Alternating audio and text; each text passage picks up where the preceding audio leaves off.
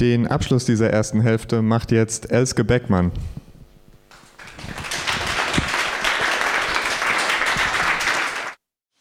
Ähm, ich habe es verpeilt, meinen Text auszudrücken, äh, auszudrucken. Sorry für die Apple-Schlonzerei. Das wollte ich nicht. ähm, ich fange einfach an. Happy Cat Supreme Junior Grain Free Ente. Der Wasserhahn läuft seit viereinhalb Minuten. Marco steht vor dem Waschbecken und wirft sich eiskaltes Wasser ins Gesicht. Die Haut an seinem Kinn wird schon wieder kratzig und rau. Rasurtag ist aber erst am Mittwoch. Er streckt die Knie durch, sein Spiegelbild blitzt flüchtig auf, dann verschwindet er in der Küche. Aus der Rumpelkammer nimmt er Katzenfutter und langt mit einem Esslöffel in die große Packung Happy Cat Supreme Junior Grand Free Ente. Er wirft das Futter mit einer Handbewegung in den vollen Napf. Die Breckis türmen sich in einem hohen Stapel in der Schale auf, fallen in die Fußleiste dahinter und verteilen sich in kleiner werdenden Krümeln auf dem Teppich. Dann zieht Marco sich an und verlässt um 7.30 Uhr das Haus. Fast 90 Minuten läuft er jeden Tag zur Arbeit hin und zurück. Ein Rad besitzt er nicht. In seinen abgewetzten Lederschuhen dreht er kleine Kreise um die Pfützen, die sich über Nacht auf den Bürgersteigen angesammelt haben. Es ist ein kühler Herbsttag und er ärgert sich, seine Mütze nicht mitgenommen zu haben. Jeder, dem er begegnet, scheint eine zu tragen. Sogar die Hunde von Sigrid sind in kleine karierte Westen mit Kapuzen eingepackt. Guten Morgen, ruft er ihr zu, als sie aneinander vorbeilaufen. Sigrid lässt sich nicht anmerken, dass sie ihn gehört hat. Auf ihrem Kopf wackelt eine helle Baskenmütze. Er weiß, dass sie in ihn verliebt ist. Doch er kann ihre Gefühle nicht erwidern. Sie steckt ihre fisseligen Haare mit einem Faber-Castell-Bleistift der Härte B4 zusammen und die Brille rutscht ihr so tief auf die spitze Nase, dass sie ihre Augen ganz klein machen muss, um hindurchschauen zu können. Manchmal liegen Zettelchen in Marcos Briefkasten, auf denen Möbel bitte nicht mehr nachts umherschieben, zu laut steht. Und die er dann auf ihre wahre Botschaft hin dechiffrieren muss. Das bereitet ihm Kopfschmerzen. Trotzdem vermisst er Sigrid, wenn er ihr auf seinen Spaziergängen nicht begegnet. Dann sitzt er abends auf dem Boden im Flur und versucht Klopfzeichen mit ihr auszutauschen, damit sie weiß, dass er sie nicht vergisst. Aber sie klopft nie zurück. Nur hin und wieder hört er sie rufen. Marco hängt Sigrid eine Weile mit seinem Blick hinterher wendet sich dann ab und geht weiter in Kreisen um die Pfützen herum. Um 7.52 Uhr werden die Häuserfassaden malerischer, fast einladend. Weiter vorne an der Ampel trifft er Hanni. Hallo Hanni, sagt er leise. Er weiß nicht, ob es für sie in Ordnung ist, wenn andere sehen, dass sie sich kennen. Unter ihrer Strickmütze ragt ein langer, glatter Pferdeschwanz hervor und sie schiebt die Schulterblätter seltsam zusammen, als würde jemand daran ziehen. Markus Blick gleitet den kurzen Rücken hinab zu ihrem prallen Po, über den sich der weiche Stoff ihres Mantels wie eine Decke legt. Das ist ein wirklich schöner Mantel, Honey, sagt er. Er fährt sich mit dem Finger Entschuldigung, über den Oberlippenbart. Jetzt.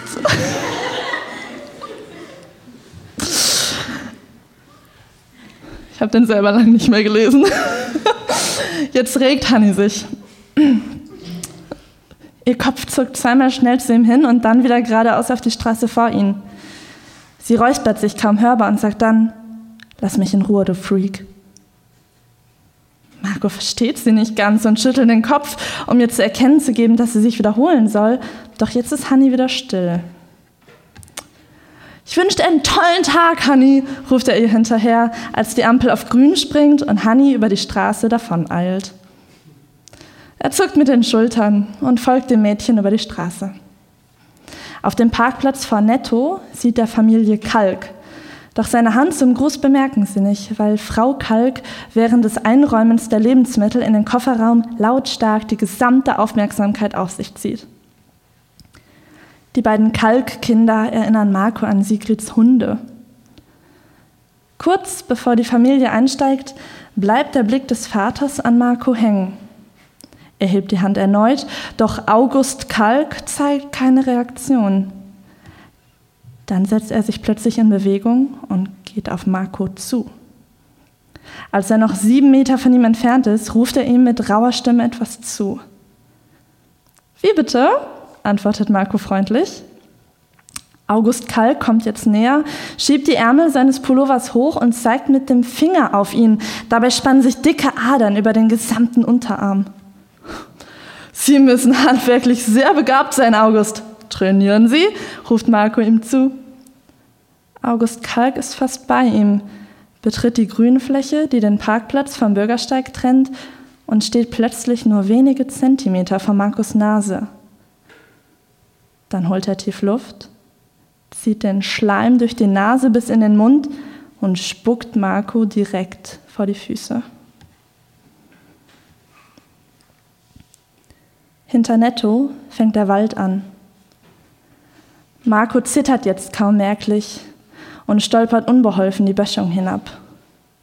Die Blätter sind rutschig von der Nässe und seine Schuhe schmatzen auf der matschigen Erde. An einer Weggabelung blickt er auf seine Armbanduhr. 8.26 Uhr. Sechs Minuten zu früh. Er merkt, wie er unter seiner Jacke zu schwitzen beginnt, kann den bissigen Geruch seiner Achseln riechen. Wegen der Kälte läuft ihm die Nase, und als er sie sich mit einem alten Taschentuch, das er tief aus seiner Hosentasche kramt, putzt, fängt sie sofort an zu bluten. Mit dem Taschentuch unter den Nasenflügeln zu einem kleinen Ball geknüllt, läuft er weiter. Am Ende des langen Weges, kurz vor der großen Straße, kommt ihm Bernd entgegen. Er trägt eine Weste mit einem hellbeigen Pullover darunter und sieht mit seiner Bommelmütze ungewöhnlich lächerlich aus. Am Ende der Leine in Bernds Hand zerrt Susi, die Marco ankläfft. Mensch, Susi, sagt Marco, na, was bist du denn für eine Liebe? Er beugt sich zu ihr herunter, um sie zu streicheln. Dabei vergisst er das vollgeblutete Taschentuch. Es fällt in den Matsch und Marco schiebt schnell seinen, seinen Fuß darüber, damit Bernd es nicht sieht und streichelt dem Hund durch das dichte, schwarze Fell. Er heißt Max, ist schon über 17 Jahre alt. Können Sie sich das vorstellen? sagt Bernd. Marco lächelt ihn an, fährt dem Tier mit der Hand über die Schnauze, als es plötzlich loskläfft und nach Marcos Fingern schnappt. Max, sagt Bernd laut, aufhören! Also sowas, lacht Marco amüsiert. Doch da fletscht das Tier die Lefzen und haut seine Zähne in Marcos Hand. Er kann spüren, wie sich sein dickflüssiges Blut mit Susis saftigem Speichel vermischt und kleine gerötete Hautfetzen langsam abgezogen werden. Dann hat Bernd Susi wieder unter Kontrolle, entschuldigt sich hastig und eilt davon. Marco starrt seine Hand an. Sein einziges Taschentuch klebt unter seiner Schuhspitze im Dreck, aber er wird sich in der Firma die Hände waschen können. Er muss nur noch die große Straße überqueren und hinter der kleinen Bäckerei um die Ecke biegen, dann ist er da. Marco bleibt kurz vor dem Firmengebäude stehen, das hoch in den Himmel ragt. Es ist 8.54 Uhr. In einer Minute wird er hineingehen. In der Eingangshalle erwartet ihn eine Überraschung. An Franks Stelle sitzt ein neuer Portier, mit leerer Miene die Ausweise der Hereinkommenden abnickend. Marco überlegt, ob Frank in den Urlaub gefahren sein könnte, ohne etwas erwähnt zu haben. Der Neue trägt ein graues Hemd und eine goldene Armbanduhr, die sich eng um sein speckiges Handgelenk windet. Es stört Marco, wie das dunkle Nussbraun seiner vollen Haare im Schein des Neonlichts fast rötlich glänzt. Kurz bevor er an der Reihe ist, wird er ein bisschen aufgeregt, räuspert sich, fährt mit dem Finger über sein Oberlippenbart und zuckt zusammen, als etwas Festes, Klumpiges aus den Haaren zieht. Das getrocknete Blut seiner Nase. So kann er nicht bei dem Neuen erscheinen. Er blickt sich rasch um, aber es bleibt keine Zeit. Er wird einfach schnell die Lage erklären müssen. Morgen Ausweis bitte, sagt der Neue. Du, setzt Marco an. Das Blut unter meiner Nase kommt nur von meinem Spaziergang heute Morgen. Das war gar nicht meine Schuld. Ich werde mich gleich im Bad frisch machen. In Ordnung? sagt er rasch und schiebt hinterher. Hast du dich erkältet? Der Neue brummt etwas und streckt dann die Hand aus, um Markus Ausweis entgegenzunehmen. Er tippt auf seiner Tastatur herum und winkt ihn mit einer Handbewegung durch das Eingangsportal. Marco arbeitet für eine Firma, die Bürostühle verkauft.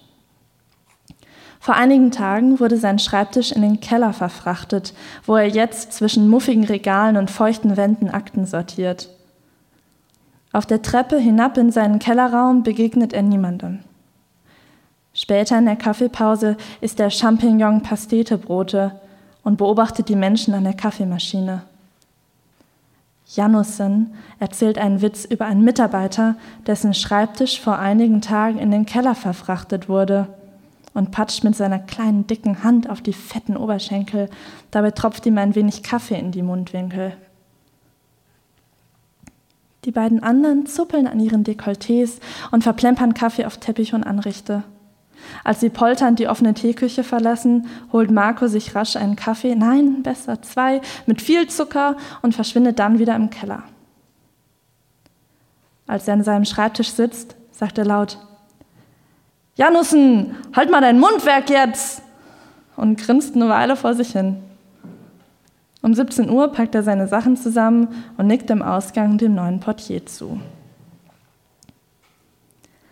Am Abend sitzt er in der kalten Küche und trinkt sein zweites Glas Oettinger alkoholfrei, nachdem er schon die angebrochene Flasche Klosterlikör leer getrunken hat. Das Geschirr stapelt sich auf der Küchenzeile, breitet sich bis zur Spülmaschine aus und lehnt am Kühlschrank, der immer laut brummte, als er noch funktioniert hat. Marco horcht in die Stille der Nacht. Von Sigrid in der Wohnung unter ihm ist nichts zu hören.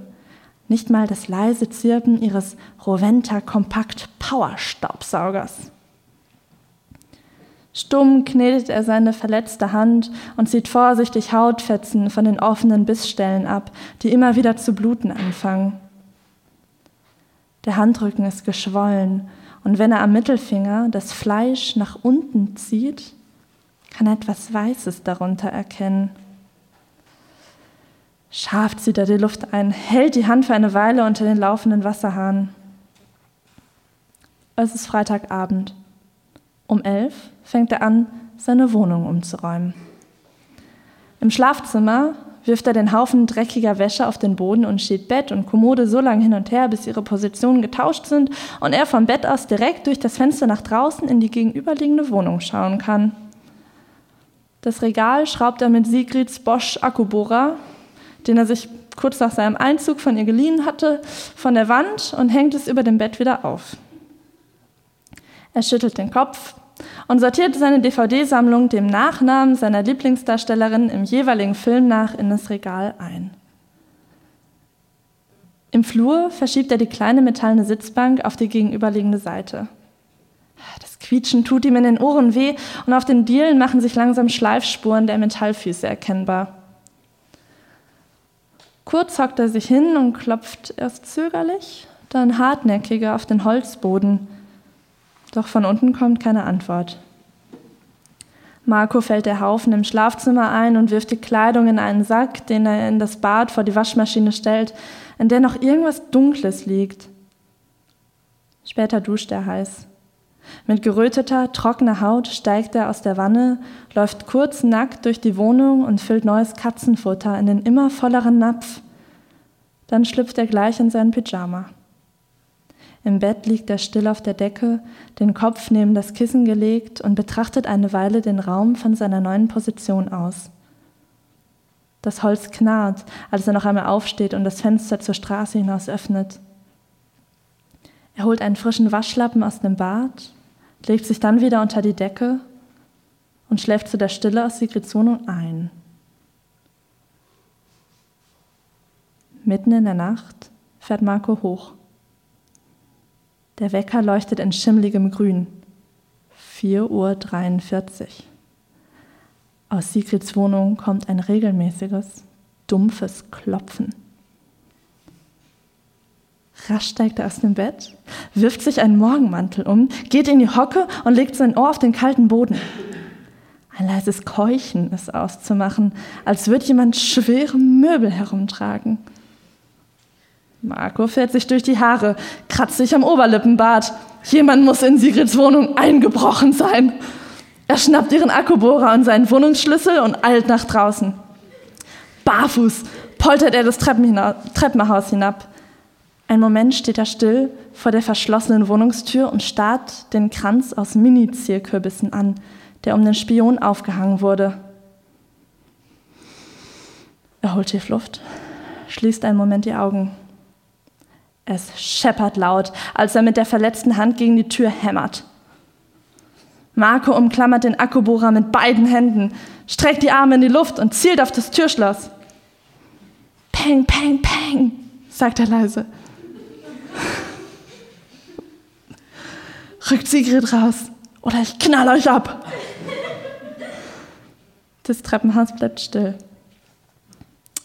Marco runzelt die Stirn, lässt den Akkubohrer sinken und drückt auf den knarzenden Klingelknopf. Endlich hört er Schritte aus dem Inneren der Wohnung. Ein Schlurfen, ein Kriechen fast. Das klingt nicht wie Sigrid. Das Licht im Flur geht an und die Tür wird mit Schwung aufgerissen. Marco ist verdutzt. Vor ihm steht Frank. Was soll das? blafft er ihn an. Markus fast danach laut loszulachen. Wie läuft dein Urlaub, Frank? Warum hast du denn nicht Tschüss gesagt? Marco blickt ihn belustigt an. Um Franks runden Unterkörper ist nur ein dünnes Handtuch geschlungen. Sein schütteres Haar zittert in der kühlen Luft des Treppenhauses. Verschwinden Sie, verdammt nochmal, keucht er. Seine Lippen sind eine regelrechte Sturmflut. Wo ist Sigrid? denkt Marco. Eine Sturmflut? Was ist, wenn sie auf hoher See ist und einen Schiffbruch erlitten hat? Urlaub hätte sie sich immerhin verdient, genau wie Frank. Marco wundert sich, dass ihm nie jemand erzählt, wenn ein Urlaub bevorsteht. Er seufzt. Willst du gar nicht wissen, warum ich einen Akkubohrer bei mir habe? fragt Marco leise. Frank kneift die Augen zusammen und starrt ihn an. Was stimmt denn nicht mit Ihnen? Sind Sie krank? Hauen Sie ab! Aber Marco will nicht abhauen. Er spannt seine verletzte Hand um den Akkubohrer an und sieht die Adern hervortreten, wie bei August Kalk am Morgen. Dann haut der Frank mit der Bosche eine runter. Polternd bricht er im Türrahmen zusammen.